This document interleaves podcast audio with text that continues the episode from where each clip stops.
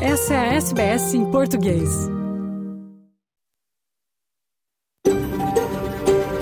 SBS, a world of difference. You're with SBS Portuguese on mobile, online and on radio. Essa é a SBS em português, no telefone, online e no rádio.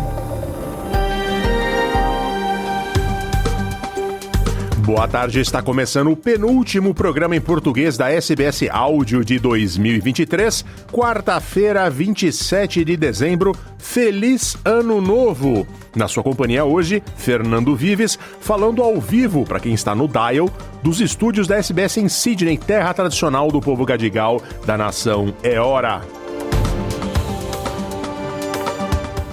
Hoje em destaque vamos ouvir o terceiro episódio da série especial da SBS em português sobre o luto e a luta do imigrante. No episódio de hoje, o desafio de ser mãe na Austrália longe da rede de apoio familiar. A gravidez, o parto e o puerpério acrescentam alguns graus de dificuldade na vida do imigrante, mas ainda assim lidar com as questões da maternidade distante é plenamente viável. Também falaremos sobre a conferência que debateu a dificuldade de comunidades multiculturais no atendimento médico na Austrália. De Lisboa, nosso correspondente Francisco Sena Santos conta que Cristiano Ronaldo é o maior goleador do futebol mundial em 2023. Tudo isso às vésperas de completar 39 anos de idade. Mas comecemos com as principais notícias do dia.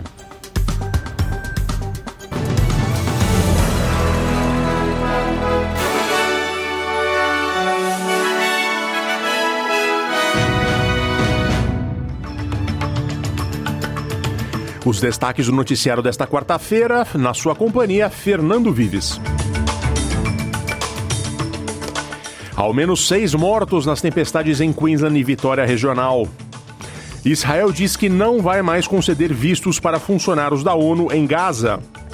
A inflação no Brasil vai fechar em 4,46% neste ano.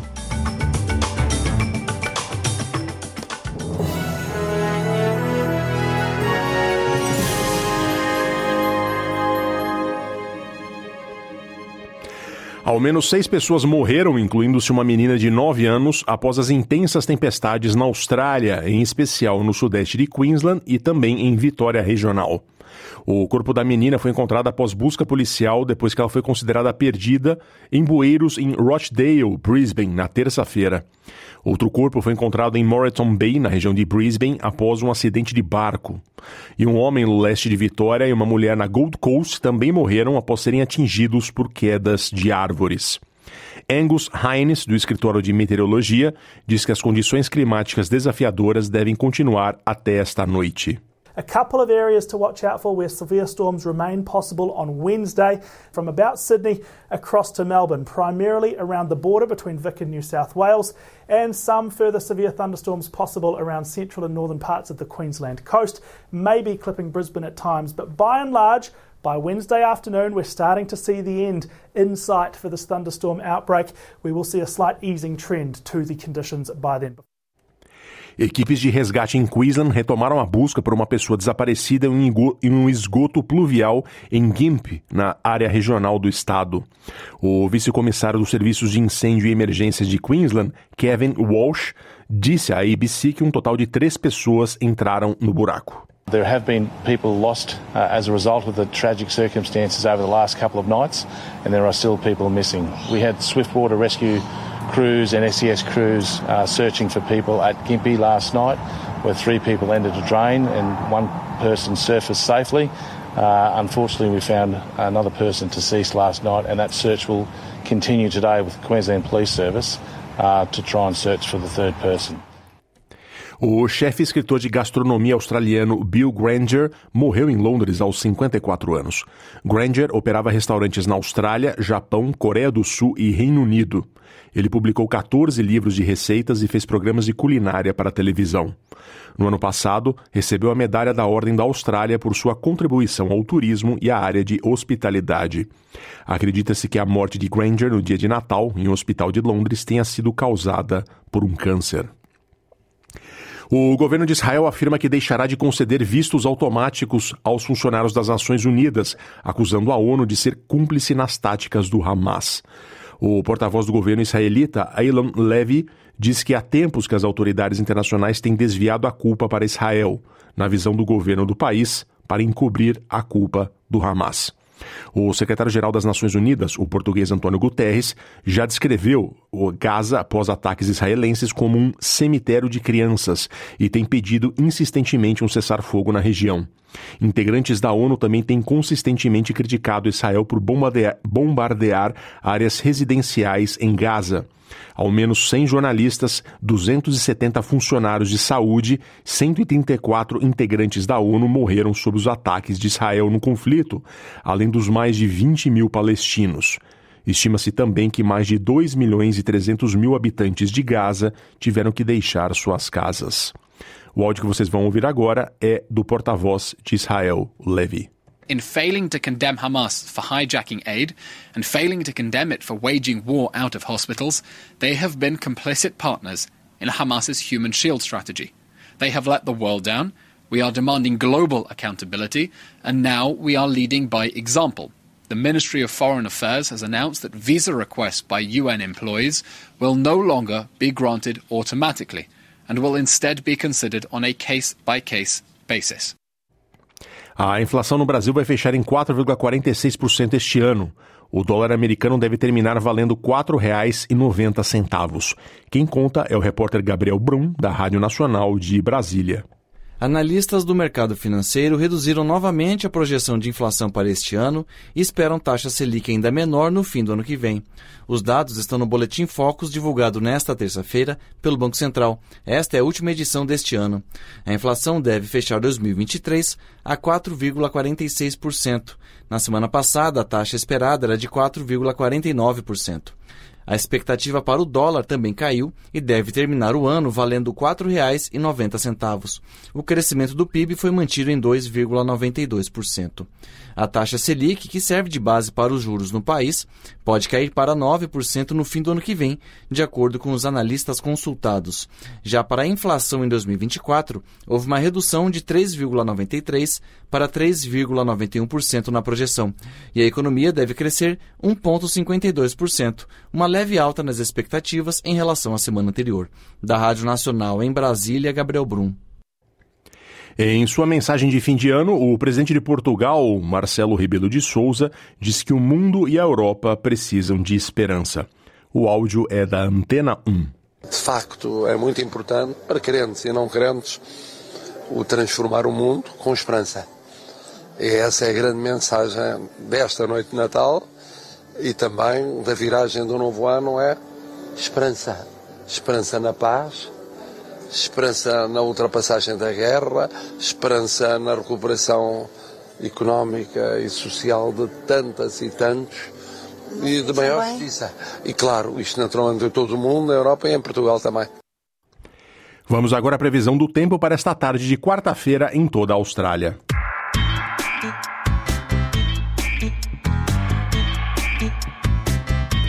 Em Perth, nublado, 27 graus. Adelaide, tempo abrindo, 26. Melbourne, chuvas esporádicas, 23. Hobart, também chuvas esporádicas, 24. Canberra, chuva e tempestade, 24. Wollongong, chuva com possibilidade de tempestade, 26. Sydney, pancadas de chuva, 29. Newcastle, sol na maior parte do tempo, 32.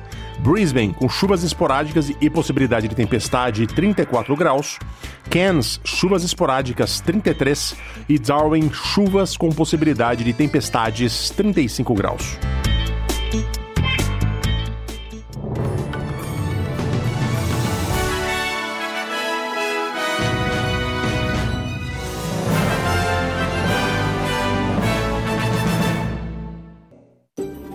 SBS em português no telefone, online e no rádio. Boa tarde a quem acompanha no Dial ao vivo nesta hora do almoço na costa oriental da Austrália, ainda amanhã na região de Perth, em todo mundo que ouve na Austrália Ocidental. E muito bom dia, boa tarde, boa noite a você que nos ouve por podcast, depois que o programa se conclui no, no Dial, nós subimos o programa via podcast. Ele está disponível no seu agregador favorito. Bom, A gravidez, o parto e o puerpério acrescentam alguns graus de dificuldade na vida da imigrante, mas lidar com as questões da maternidade distante é plenamente viável. Nesta reportagem da série A Luta e o Luto do Imigrante, ouvimos duas brasileiras e uma portuguesa, mães em Down Under, também e também uma psicóloga, sobre a experiência. Saiba as dificuldades pelas quais passaram e também os cuidados que podem ajudar nesta jornada. Se a experiência de imigrar impõe duros desafios à maioria das pessoas, ser mãe no novo país leva a experiência a um novo patamar. Primeiro, aquela rede de apoio habitual da família e dos amigos da vida toda costuma ser reduzida a nada ou quase nada, pelo menos no dia a dia. A gravidez, o parto, o puerpério. A criança nasce e cresce e os parentes que no país de origem o rodeariam podem ser apenas imagens de uma tela de telefone celular. Segundo, ter um filho no exterior, em uma cultura diferente, muitas vezes que mal conhecemos, traz dilemas práticos e existenciais. Que língua a criança vai falar? Como equilibrar os laços culturais dos pais e o do novo país? São perguntas importantes que fizeram e fazem parte da vida de muitas brasileiras e portuguesas por aqui. E o questionamento se adensa quando a mãe e o pai vêm de países diferentes. Mas a verdade é que, apesar dos perrengues, dá-se um jeito. Dá para conciliar tudo, criar a sua própria rede de apoio e ser feliz em família na Austrália. Eu sou Fernando Vives e neste terceiro episódio da série A Luta e o Luto do Imigrante, conversamos com mães que contam como lidaram com o processo da maternidade longe da rede de apoio habitual. Também temos o ponto de vista de uma especialista, a psicóloga Patrícia Martins, brasileira em Melbourne e também mãe na Austrália. Se é preciso uma vila inteira para criar uma criança, as mulheres que vamos ouvir criaram e ainda criam suas próprias vilas do outro lado do mundo.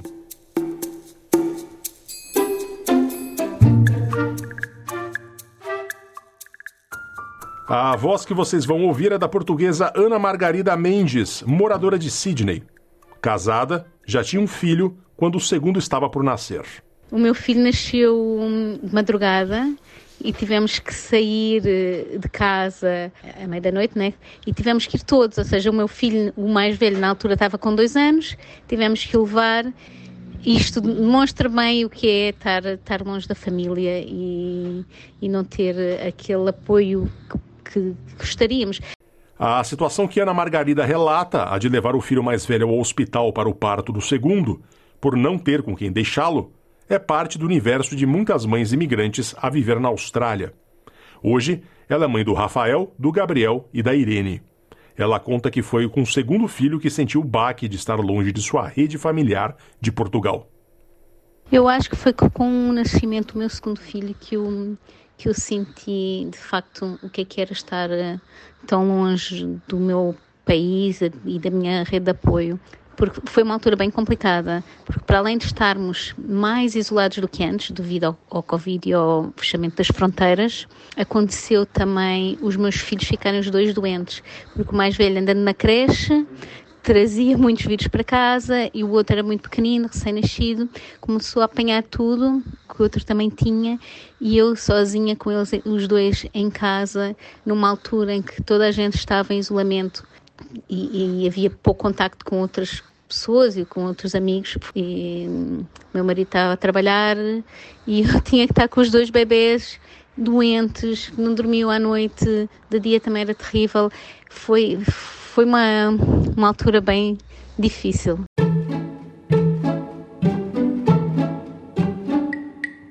Ter filho no novo país muitas vezes é uma decisão que se impõe pela natureza dos fatos. Muita gente chega à Austrália como estudante por volta dos 30 anos.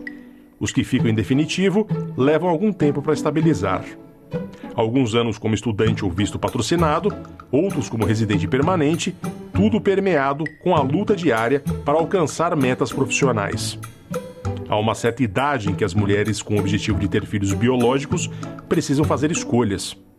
Foi o caso da brasileira de Minas Gerais, Mariana Baldino, que vive em Canberra. Partir do momento em que eu consegui um trabalho em tempo integral na área e meu marido conseguiu um trabalho também na área dele e que as coisas começaram a se estabilizar, dada a minha idade, e a gente sabia que a gente gostaria de ter mais de um filho, a gente começou a programar para ter. Então a gente se planejou para ter o Davi.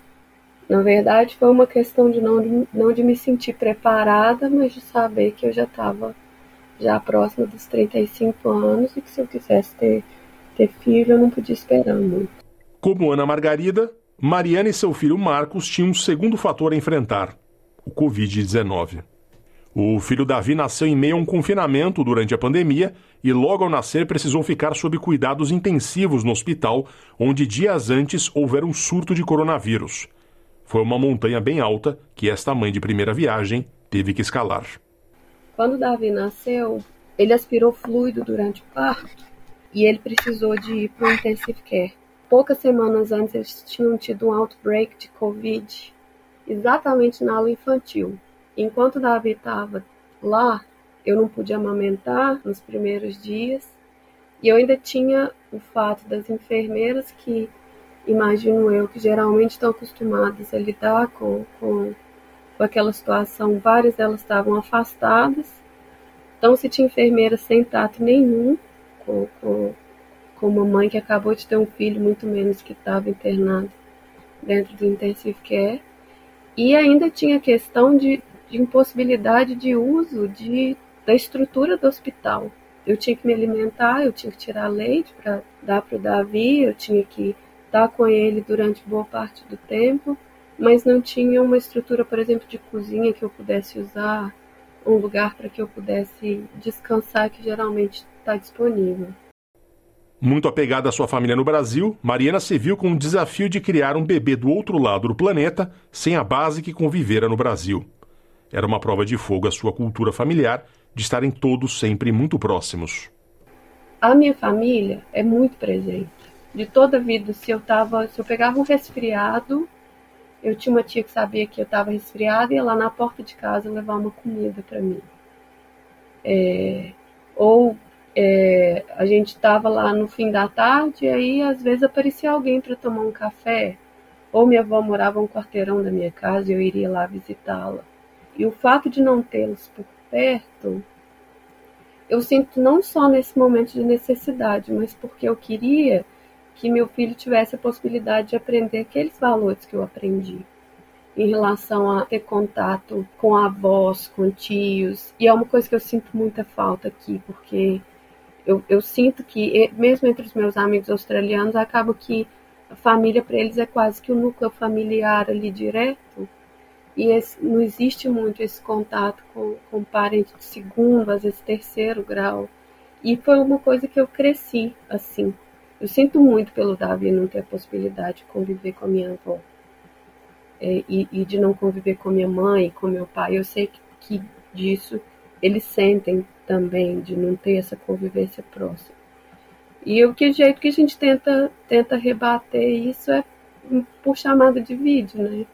para que pelo menos uma vez na semana o Davi converse com minha mãe, com meu pai, com meus irmãos, com, com a minha avó, para ir criando essa relação, mesmo que, que a distância, né? Mariana conseguiu trazer a mãe em meio ao Covid. Outras não tiveram a mesma sorte. Foi o caso da também brasileira e mineira Liviane Rezende Vilela, de Melbourne. Liviane teve seu filho Dominique na Austrália, junto de seu marido Lucas, natural da Tchequia. Nem ele nem ela têm a família na Austrália. Quando Dominique nasceu, as fronteiras estavam fechadas. O núcleo familiar era estritamente o casal e a criança. Senti muito falta de um cuidado com a mãe, né, comigo, assim, alguém para cuidar de mim, não para cuidar do bebê, porque do bebê eu acho que eu dei conta, né, gente, tá aí, mas acho que um cuidado mais com a mãe, né, de tipo assim, é, trazer uma comida, uma água, é, lavar as roupinhas do bebê, essas coisas que eu não tive. E, claro, a parte psicológica, né? Esse apoio emocional mesmo que, que eu acho que tem um déficit aí quando a gente não está próximo da família. Felizmente, assim, eu já fazia terapia antes de engravidar, eu continuei o processo com a psicóloga No Brasil a gente vê muito isso. Tipo, a minha mãe foi muito cuidada pelos pais dela quando ela teve o primeiro e o segundo filho, sabe? A minha avó ficava na casa da minha mãe todos os dias e ela só ia embora quando meu pai chegava do trabalho. O puerpério foi desafiador para Liviane. Ela se viu entre o dilema da amamentação exclusiva e o de tomar medicação contra a depressão que lhe abateu. Tiveram momentos muito desafiadores, assim, muito difíceis mesmo. Aí eu nunca tive problema em pedir ajuda, né? Então, pedia, né, pro meu noivo, claro, eu falava, Lucas, hoje não vai dar para mim, é, por favor, fique em casa comigo, me ajuda. Aí ele, né, como ele tem a empresa dele, ele pode, ele tem essa flexibilidade de cancelar o trabalho e poder ficar em casa. Então, ele era o meu único suporte ali para segurar a onda, sabe? A questão hormonal mexe muito com a gente mesmo, psicológico. Eu cogitei a possibilidade de tomar um medicamento, né? Procurei meu, meu GP. Mas como eu estava na amamentação exclusiva, a gente optou por não tomar nenhum medicamento por conta da amamentação, sabe? Então, foram escolhas, né? Eu tive que fazer essa escolha porque realmente a amamentação para mim, ali naquele momento, era mais importante do que eu tomar um medicamento para ficar bem. Então, escolhas, né? É, usava outras ferramentas, né? Tipo, tentava fazer uma meditação, fazer caminhada, muitas caminhadas com o Dominique. Eu saía muito com ele para o ar livre, que eu acho que isso faz muita diferença. Ficar em casa não realmente não ajuda. Conversando com psicólogo, conversando com amigas, tentando fazer alguma meditação, alguma yoga no tempo que eu tinha que dava para fazer, né? Mas realmente é um trabalho tempo integral, então esses momentos de solitude, eles são mais difíceis, mas eu, eu dei conta, assim, posso assim dizer. Liviane é brasileira, seu marido Lucas, tcheco. Dominique nasceu na Austrália, onde todos vivem. O núcleo familiar pode virar uma torre de Babel. Ela conta como lida com a questão da língua do filho. É uma coisa que realmente assim, me preocupa, porque a gente sabe o tanto que é desafiador, né? A gente conversar o tempo inteiro com a criança em português e ela simplesmente res responder em inglês porque é o que ela está habituada, né? Dentro de casa, eu converso com o Dominique só em português quando eu tô com ele, né? E eu tô tempo integral com ele. Então, a gente só conversa português e algumas vezes em inglês, que às vezes é natural eu falo inglês com ele. O Lucas não conversa muito com ele em tcheco. Então, quando a gente tá os três, a língua inglesa que é a predominante mesmo, assim. O Dominique ainda não fala, né? Ele tá com um ano e seis meses mas eu tento levar ele né, na historinha em português. A gente vai muito festival, quando tem festival brasileiro, festival tcheco. A gente tenta incluir ele nesse na cultura dos nossos países, né?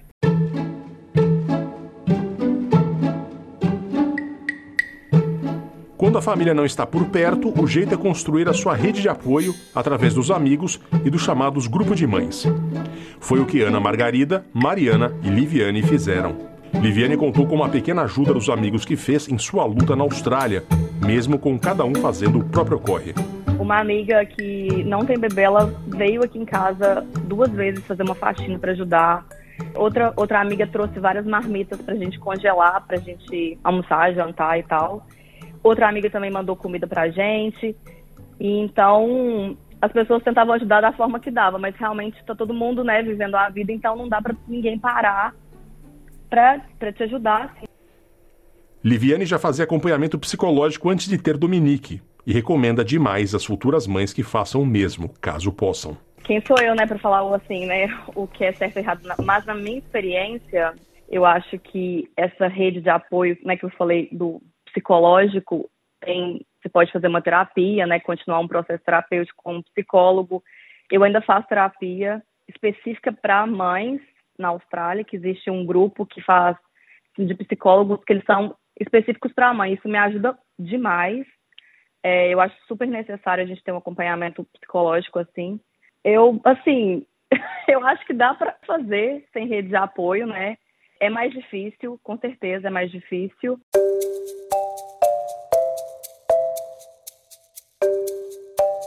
Bom, se as mães recomendam acompanhamento psicológico durante a gravidez longe da rede de apoio, o jeito é ouvir uma psicóloga que entende do assunto. Conversamos com a psicóloga brasileira Patrícia Martins, de Melbourne, e ela mesmo, mãe. Patrícia lembra que depois de a imigrante passar por vários lutos, a gravidez acaba trazendo outros que são difíceis de se navegar. Processo de se tornar mãe e de parentalidade em um país diferente para imigrantes ele acaba sendo ainda mais difícil do que o processo de parentalidade quando a gente está falando do nosso país de origem. Né? Isso porque quando a gente mudou de país, a gente já passou por diversos tipos de lutos, né? Que a gente precisa enfrentar para se ajustar à condição nova do país que a gente está. Então, por exemplo, a gente passou pelo luto de identidade, de não saber mais quem se é, a gente passou pelo luto profissional, de não saber mais qual a profissão que se tem, a gente passou pelo luto familiar, por não saber mais uh, ter a nossa família por perto.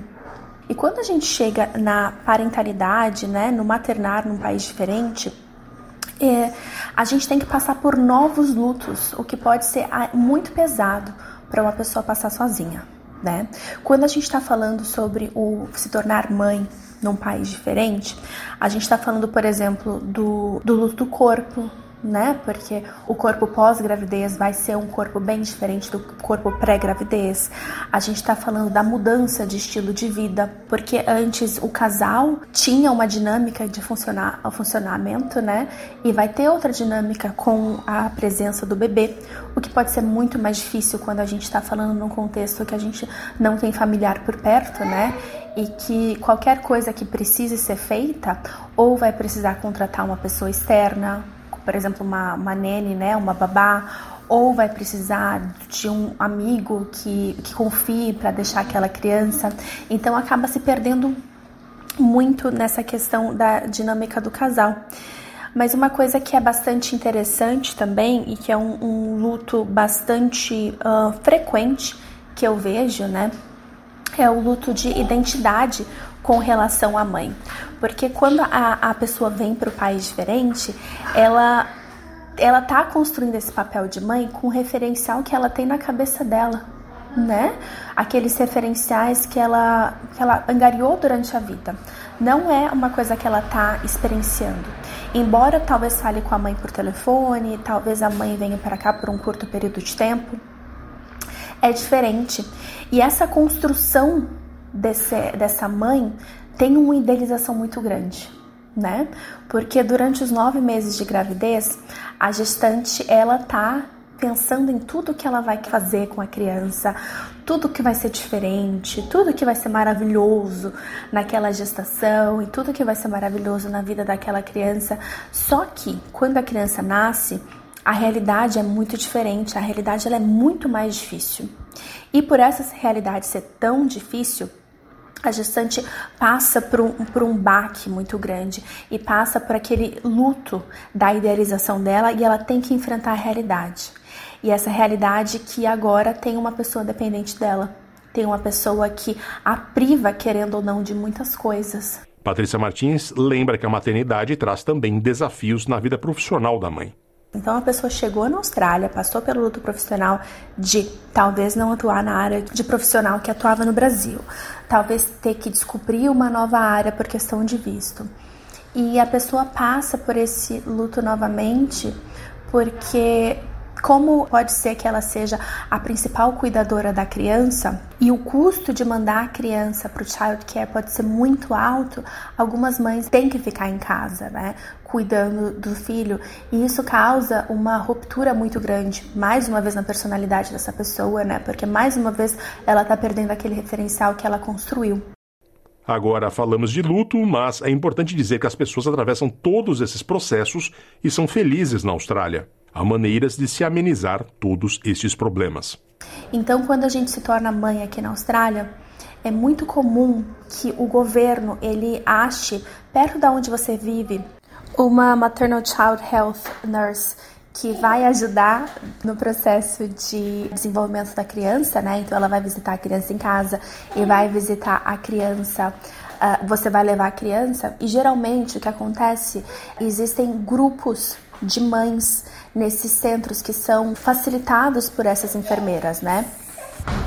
E isso é muito importante porque esses grupos de mães são pessoas que tiveram geralmente os filhos na mesma época, né?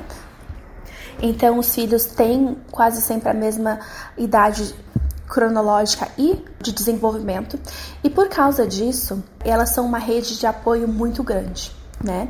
Então, uma coisa que eu falo com frequência para as pessoas é para uh, as mães, né, para realmente irem nesses grupos, atenderem nesses grupos, se permitirem expressarem as coisas que estão sentindo, os desafios que estão passando. Por quê? Porque também é muito comum, né, a mãe para querer passar a dor sozinha. A mãe querer aparentar ser forte, aparentar que não, tá lidando com tudo muito bem, quando na realidade não. Então é importante que a mãe permita mostrar que não tá tudo bem. E esses ambientes são muito adequados para isso. Outra coisa também muito importante que eu dou com dicas é procure mães da mesma nacionalidade, procure mães brasileiras, procure mães portuguesas. Existem diversos grupos no Facebook que promovem catch-ups, que promovem, que promovem encontros, e isso também é muito importante, porque não é porque a nossa família não está aqui que a gente precisa se isolar, contar com outras mães, contar com outras pessoas que estão passando pelos seus desafios e até mesmo com amigos que não são pais, né? Porque querendo ou não, se a gente envolve essas pessoas que são de nossa confiança, essas pessoas que têm o nosso afeto, acaba fazendo essa jornada, essa jornada da parentalidade mais fácil. Ana Margarida confirma o que diz Patrícia Martins. Os grupos de mães tiveram grande importância em sua primeira gravidez tive a possibilidade de, de ter o apoio de um grupo de mães um, ehm, que é organizado pelo, pelo sistema aqui australiano, em que juntam mães da mesma zona, uh, da mesma localidade, uh, que tiveram filhos mais ou menos na mesma altura. E, e, promove encontros e de modo a facilitar amizades entre mães. Então eu achei isso bastante bom, eh, porque vamos partilhando experiências, encontramos-nos com mães e, eh, que têm bebés exatamente da mesma idade dos nossos e, e é, foi, eu acho que foi uma experiência muito positiva. Se o seu objetivo é ter filhos na Austrália sendo imigrante, Patrícia Martins sugere planejamento cuidadoso. Quando a gente fala da parentalidade em outro país, a gente geralmente, né, espera que esteja falando de três momentos aí, né? O momento de preparação, que é antes mesmo da gestação, o momento gestacional e o momento da parentalidade, né, quando a criança chegou.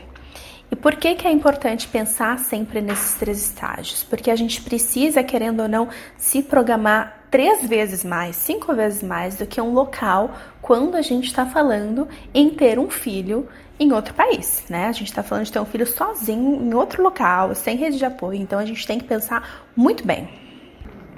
Quando eu falo de preparação, eu estou falando sobre ter certeza que vai ter condição financeira de tirar um tempo do trabalho, de ficar um pouco de tempo uh, exercendo ali o maternar, né, com aquela criança. Se o parceiro, a parceira vai ter condições de manter a casa durante aquele momento, se não, montar alguma reserva financeira para que não haja muito estresse, para que não haja muito, uh, muitos conflitos, né, uh, durante o puerpério né? Porque a gente quer que o momento do puerpério seja um momento de conexão entre a família e o bebê, né? Entre as crianças e o bebê. Uh, por isso que é importante ter certeza que estresse financeiro vai sair da frente. Por último, Patrícia Martins lembra que a mãe reservar momentos para si é bom para todas as partes envolvidas e a preservação da própria identidade. É fundamental a divisão de tarefas com o marido e também prestar atenção a eventuais sinais de depressão pós-parto. Muitas mulheres podem perder a identidade, né, por causa dessa dedicação uh, excessiva aos filhos, porque quando a gente está falando de parentalidade em um país diferente, a mulher acaba sendo a principal cuidadora e sem rede de apoio, e às vezes não conseguindo uh, afford a child care, ela acaba esquecendo de si por cuidar tanto do filho, né? Então é muito importante que a mãe olhe para si, tome conta de si. Uh, existem coisas que podem ser feitas com a criança pela mãe, né? Então, por exemplo, existem algumas academias que existem horários que tem um, um child care alocado, uma pessoa responsável para olhar o bebê enquanto a mãe faz o workout dela. ou até mesmo existem academias pequenas que permitem que as crianças fiquem perto da mãe enquanto as mães estão fazendo o treinamento dela. E também dividir o cuidado com o pai, né? Uh, determinar alguns horários para que a mãe fique consigo, para que ela consiga fazer alguma coisa por si, fora de casa ou dentro de casa, mas que seja um momento só dela com ela mesma e que o pai tome conta do filho durante esse esse momento, né? Porque uma coisa que eu vejo muito frequente na clínica também é, por exemplo, o pai trabalha fora de casa, e quando ele chega à noite, ele quer descansar porque uh, acha que trabalhou fora de casa, então ele já preencheu a responsabilidade dele, né? Enquanto a mãe cuidadora ficou em casa tomando conta do filho e o trabalho dela não acabou, né? Porque ela acordou de manhã, tomou conta do filho e passou o dia tomando conta do filho, daí o, o marido chega e, e toma-se conta do filho também, né? Então é importante que haja esse espaço para a mulher se ver, se perceber e cuidar de si também. Uh, e é importantíssimo durante o processo uh, pós-parto, né, a pessoa ficar ciente se está acontecendo depressão pós-parto.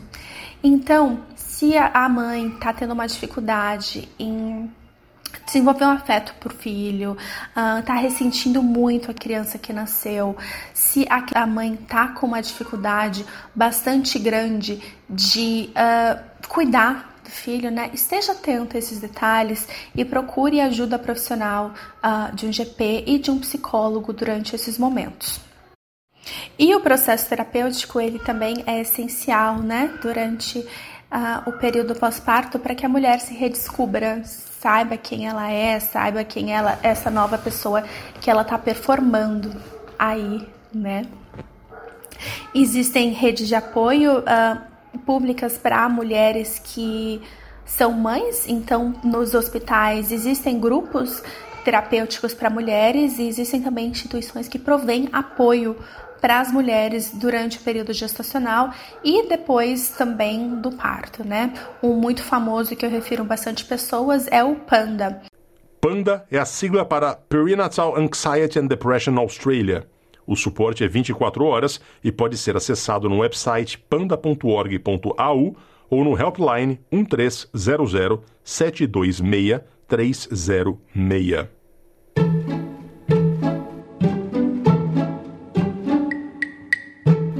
No fim das contas, ter filho longe da rede de apoio pode ser mais difícil, mas é plenamente viável.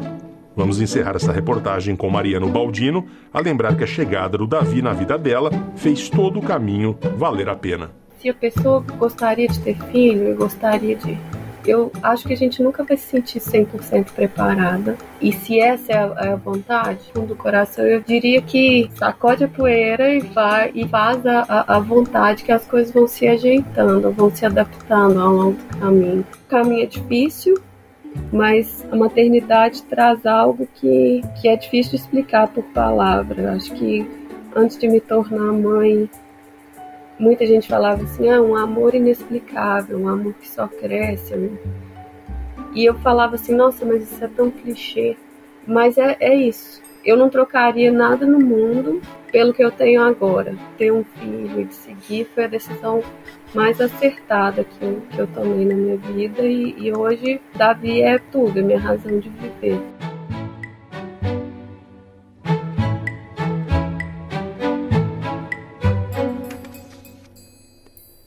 Esta reportagem é a terceira da série de podcasts da SBS Português sobre os lutos do imigrante, produzida e apresentada por Fernando Vives, com apoio editorial de Luciana Fraguas e Caroline Gates, e apoio técnico de Joel Supple.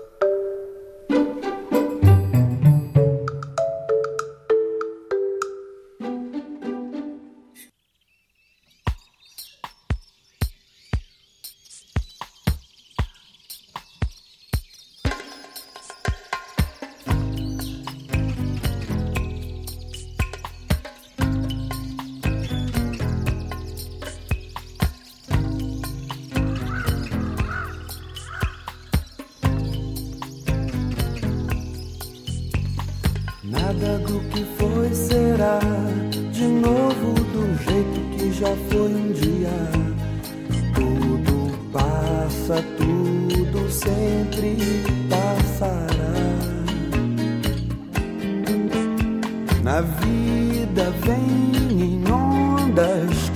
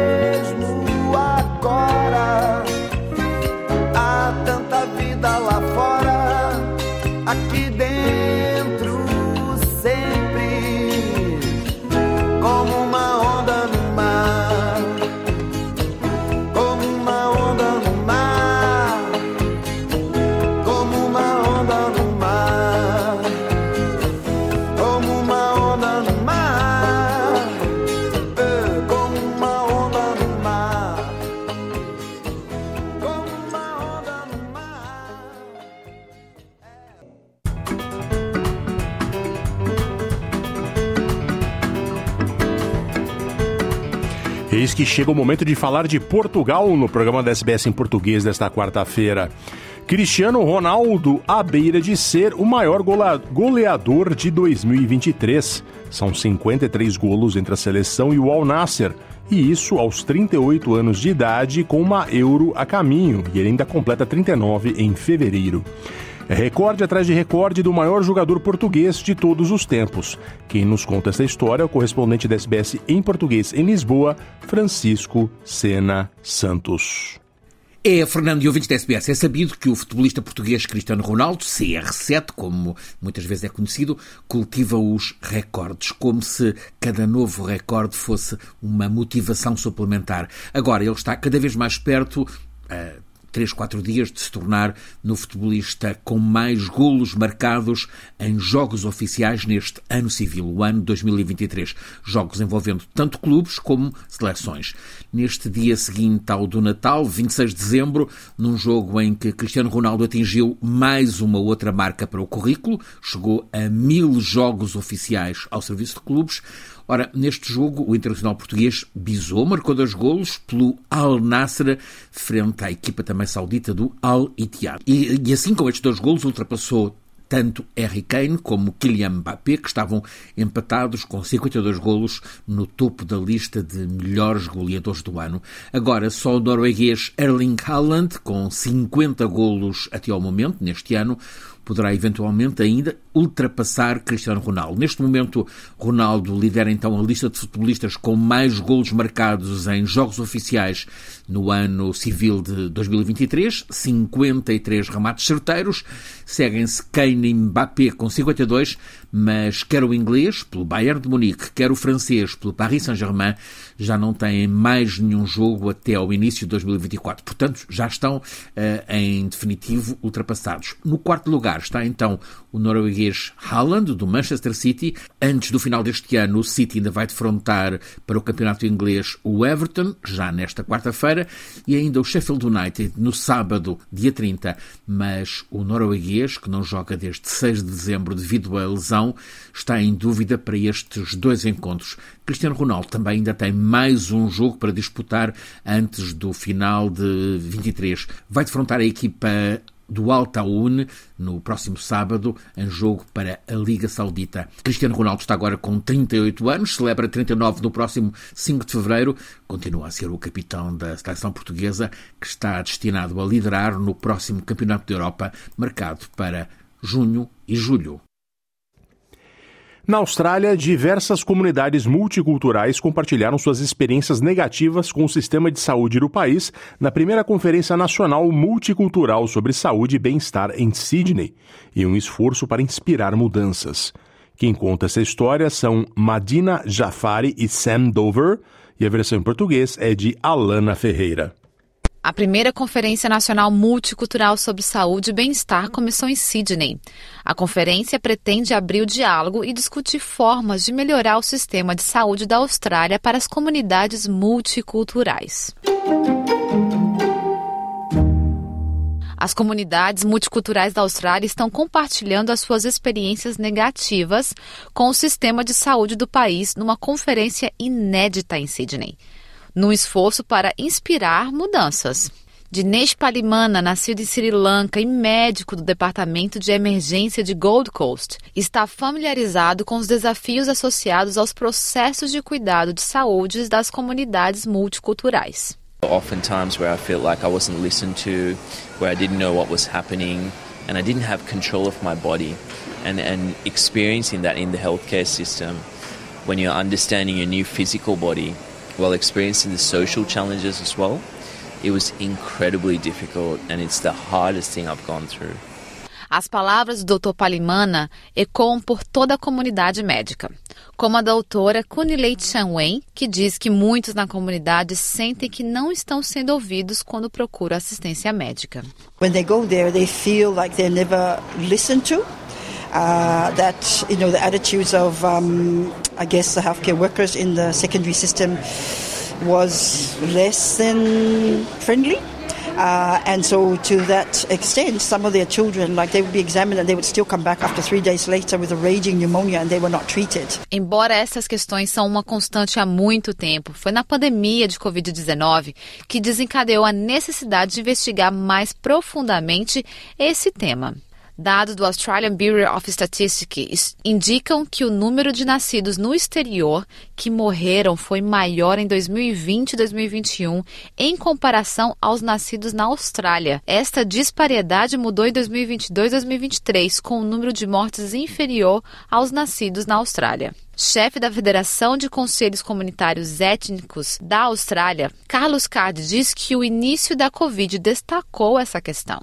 COVID shook people up a bit. It really focused the, the, the inequities that were in, that were in the health system, um, and I think from another end we have to really prepare for the next um, uh, pandemic. It doesn't seem to be uh, an issue that's just gone away, so all the learnings can't be wasted.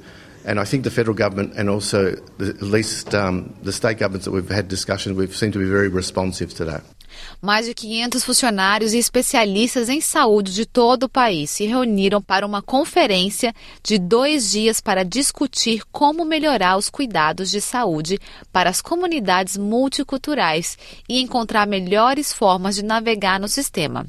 Em um diálogo que os organizadores da conferência consideram essencial, dadas as deficiências dos dados disponíveis. We have very little data to, that differentiates different groups. Um, a lot of our data is really derived from postcodes. And we know that there's enormous inequality in terms of health outcomes and um, well-being according to people's postcode.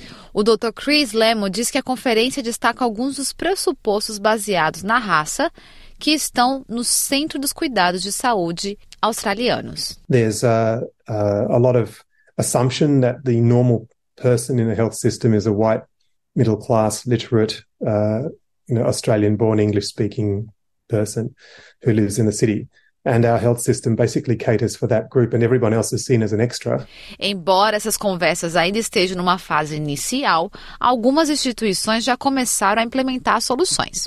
Zalash Sawari, pesquisadora da Western Sydney University, diz que o Distrito Sanitário Local do Sudoeste de Sydney introduziu um plano para combater o racismo. There was a district-wide initiative to train staff and to align their policy and communication and practice uh, to be uh, coherent around issues of racism and how they can respond and be better prepared as a workforce in managing these issues.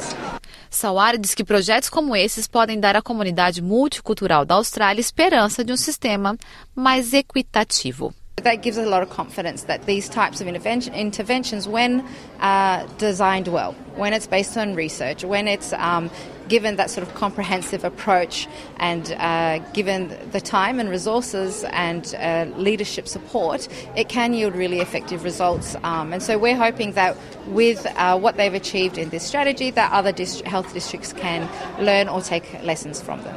Reportagem de Madina Jafari e Sandover para SBS News, produzida por Alana Ferreira para SBS Português.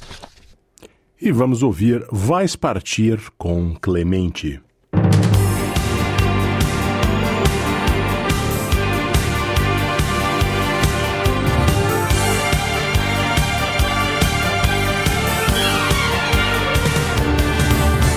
Partir naquela estrada onde um dia chegaste a sorrir. Vais deixar abandonada essa flor que era amor a florir. Lembro essa manhã quando paraste no jardim, era o verão a nascer para mim. Lembro o teu sorrir e os teus cabelos a voar, era o outono de um sonho a chegar. Era a primavera em cada gesto um olhar, nos teus olhos a cor do luar. Nuvens de alegria e mil ventos a cantar, era a força de querermos amar. Vais partir naquela estrada onde um dia chegaste a sorrir. Vais deixar abandonada essa flor que era amor a florir. Montanha que subimos a correr quando a noite já vinha a descer? Lembras a cabana e a velha rocha junto ao mar quando as ondas nos vinham beijar? Era o velho barco já sem remos para nadar, nossa cama salgada de amar. Tinhas no teu peito batendo uma canção entrefeita na palma da mão. Vais partir naquela estrada onde um dia chegaste a sorrir. Vais deixar abandonada essa flor que era amor a florir.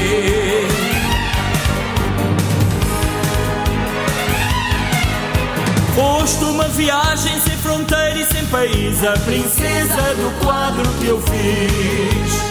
Foste o meu castelo, o meu palácio de brincar, fantasia de tanto te amar.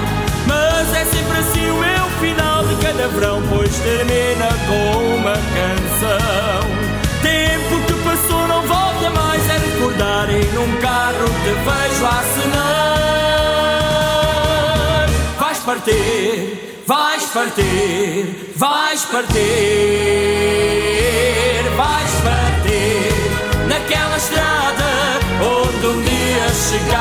sorrir. Vais deixar abandonada. Vais partir, vais partir, vais partir. Bom, e com Vais Partir, partirei eu, Fernando Vives. Obrigado por sua audiência e por todo este ano de 2023. E voltaremos na próxima quarta-feira, já em 2024. O programa do próximo domingo será com Luciana Fraguas. Obrigado por sua audiência. Feliz Ano Novo! Que 2024 seja excelente a você. Nos vemos aqui no Dial ou no podcast da SBS em português. Até lá!